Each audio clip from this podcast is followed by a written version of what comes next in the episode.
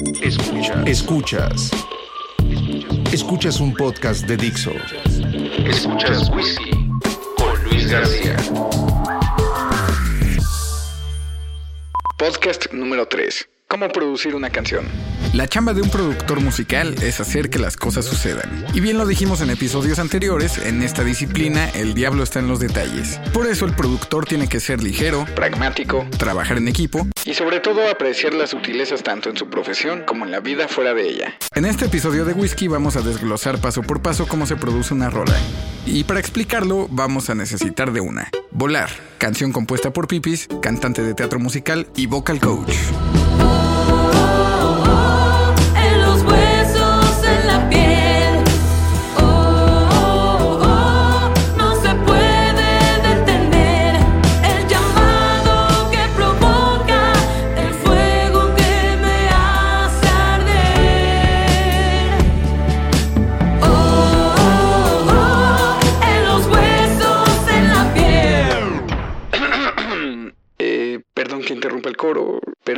Antes de abordar todo el desmadre que implica el proceso de producción, quisiera insistir en lo siguiente. La música es negocio e industria, pero también es un arte y como tal es portadora de ideología, transmisora de pensamientos y perspectivas sociales. A través de ella se puede obtener información de la cultura de la que provenimos para entender quiénes somos. Es pedagógica. Nuestra memoria retiene el conocimiento fácilmente por asociación a la experiencia musical. Es conmemorativa, reconstruye momentos, lugares y circunstancias en los que pudimos no haber estado Y sin embargo nos hace presentes. moldea nuestra sensibilidad y favorece a la reflexión, a la empatía, expande nuestra realidad y comprensión del mundo. También es estética, es vehículo de sensaciones y emociones que eventualmente se convierten en ideas, razonamientos y con la mayor de las suertes, acciones. Acciones. Por eso nos hace más ágiles, Creativos, libres de prejuicios, críticos, inalienables, fuertes y básicamente humanos. Dicho eso y antes de seguir con la rola, pasemos a las etapas previas a la producción. paso número 1. Cotización. Todo empieza con una persona o grupo de personas interesadas en realizar sus creaciones musicales de manera profesional. La cotización es un documento que a grandes rasgos delimita cuánto cuestan las horas nalga que vas a invertir en un proyecto. Paso número 2. Entrevista de trabajo. Aquí se exponen los objetivos y valores del artista y del productor. Yo creo en la política de trabajar solamente con música que me guste, o por lo menos con un cliente a quien yo sé que le puedo aportar ideas y experiencias que suman. No es por mamón, esta es una de las etapas más hippies y esotéricas de la producción. Todo está en las vibraciones.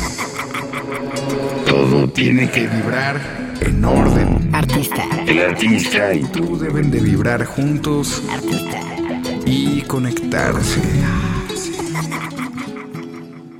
No tiene caso trabajar en un proyecto que no te llene, porque si no te llena, tampoco vas a tener la capacidad de entregar el 100%. La vibra, el cariño y el gusto por lo que uno hace suena, siempre suena. Paso número 3. Plan de producción. Se elabora un diagnóstico de la música y un estimado de tiempo para llevar a cabo toda la faena. En esta etapa se delimitan los flujos de trabajo, procesos involucrados en todo el proyecto, los recursos humanos y tecnológicos que se van a necesitar y los entregables dentro de cada etapa. En pocas palabras, qué, cómo y cuándo.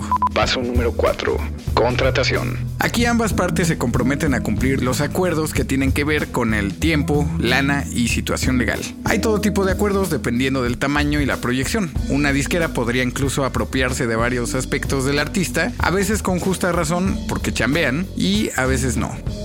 El mundo se consume en dinero, el dinero es dinero, el dinero es dinero, el dinero es dinero, el dinero es dinero, aprende algo dinero. Ahora sí, la parte musical. Para fines prácticos solo desglosaremos el segundo verso, el precoro y coro de la rola que escuchamos desde el inicio del podcast. Lo primero es la maqueta. La maqueta es un audio que nos permite visibilizar la música que se va a grabar. Es un mapa de la armonía, melodía y fraseos de la rola. A mí me gusta que sea lo más sencilla posible, básicamente un simple metrónomo y la canción tocada en un pianito lo más chafa y simple que uno se pueda imaginar. ¿Por qué? Porque a estas alturas es muy fácil revisar y hacer cambios. Existe un dicho en la construcción, cavar profundo para construir alto. Mientras más tiempo se dedique a la revisión de la maqueta, vamos a poder producir con mayor certeza y seguridad. A todo este proceso se le llama preproducción y se puede llevar a cabo en pequeños estudios o incluso laptops, papel y lápiz o cualquier soporte que pueda albergar lenguaje musical. Escuchemos, como comentamos en esta etapa, solamente la maqueta del segundo verso, el precoro y el coro de volar, canción de pipis.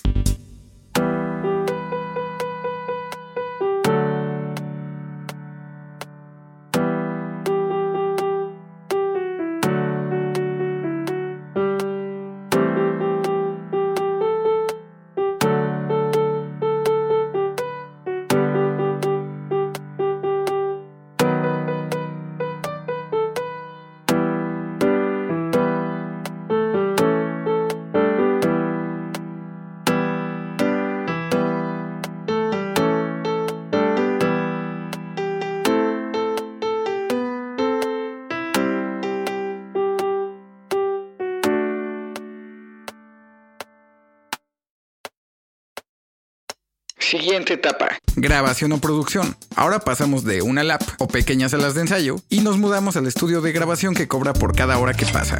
No tenemos tiempo que perder y por eso hicimos la maqueta. Ya tenemos la guía para incorporar timbres, fraseos, voces, sintetizadores o lo que se nos ocurra. Aquí podría detenerme para hacer una apología del orden y decir que todo tiene que funcionar de acuerdo a lo establecido en la preproducción, pero ni madres. También del caos nace la creatividad y en el estudio hay que pasarla bien y fluir. Yo prefiero obtener todo lo que se estableció como una necesidad musical y después tocar lo que el instinto indique para eventualmente obtener lo mejor de ambos mundos. Normalmente para grabar se necesita un recinto con las condiciones acústicas que nos entreguen el sonido que queremos para el disco. También se necesitan diferentes tipos y modelos de micrófonos que respondan específicamente a los diferentes instrumentos que se ocuparán en la grabación. Esto normalmente es muy costoso, sobre todo cuando llega la hora de conectar estos micrófonos equipo analógico especializado que también responde específicamente a las señales capturadas en la sala del estudio. Veamos poco a poco cómo se van incorporando los elementos que se seleccionaron para esta canción. Ok,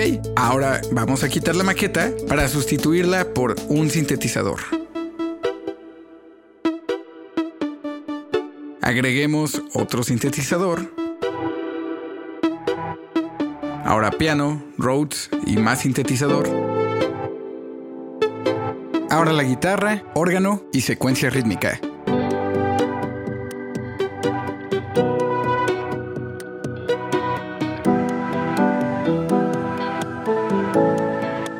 Ahora la batería.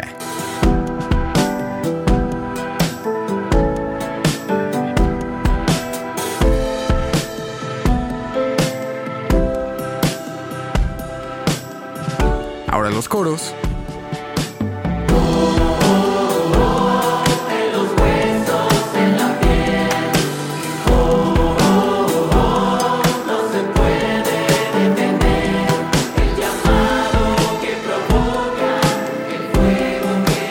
Metamos mi elemento favorito.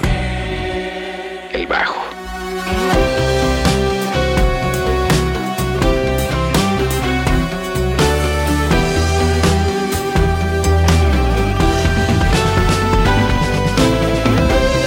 Y ahora regresemos al segundo verso y escuchemos desde ahí todo junto.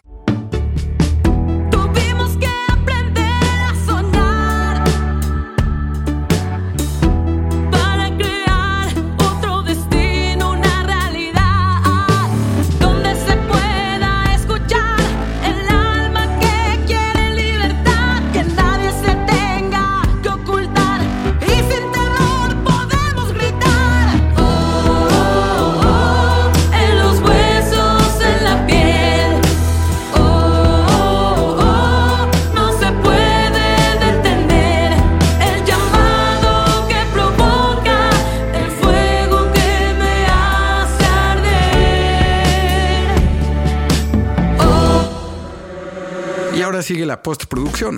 En esta etapa se seleccionan las mejores tomas de la grabación, las que menos errores tengan, las que tengan una mayor carga emocional o como dirían los gringos, feeling. Normalmente, de una grabación se obtienen más de 50 señales de audio que interactúan entre sí durante una canción. De hecho, en muchos casos se obtienen mucho más señales. Estas señales pasan por uno de los procesos que más disfruto de la postproducción, la mezcla que básicamente consta de nivelar todos estos elementos que ya escuchamos por separado y ubicarlos en el espacio, dinámica, timbre y momentos. Esto, junto con la grabación, determina en gran parte la sonoridad del proyecto.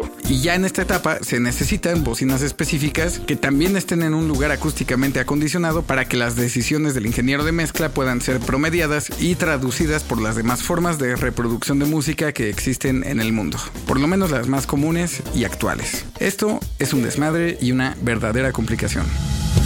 Pero una vez terminada la mezcla, Se manda a masterizar. el ingeniero de masterización usualmente nunca está involucrado en el proceso de producción hasta el final. Por eso tiene los oídos frescos y el criterio lo suficientemente objetivo para analizar y diagnosticar la música que recibe. Entonces hace algunas adecuaciones estéticas finales y estandariza el audio para que éste sea aceptable según las normas de las plataformas como Spotify, Apple, YouTube Y demás.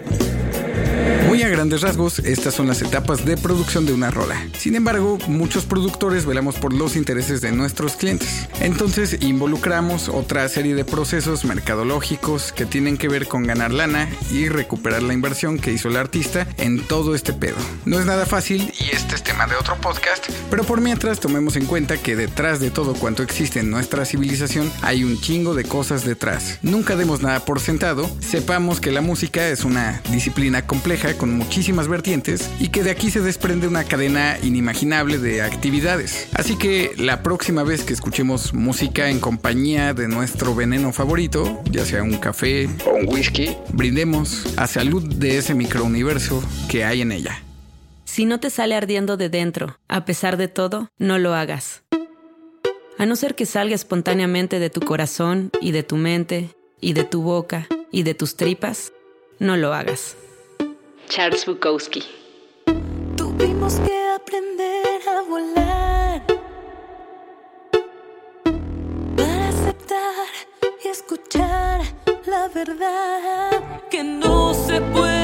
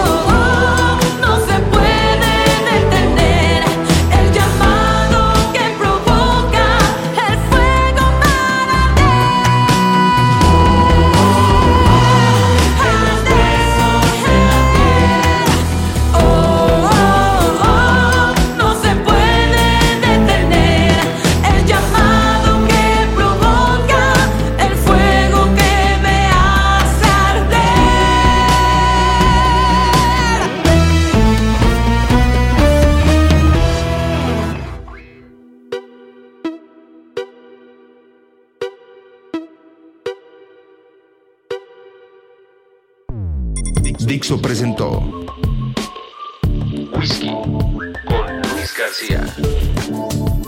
La producción de este podcast corrió a cargo de Luis García. Coordinación de producción Verónica Hernández. Dirección general Dani Sadia.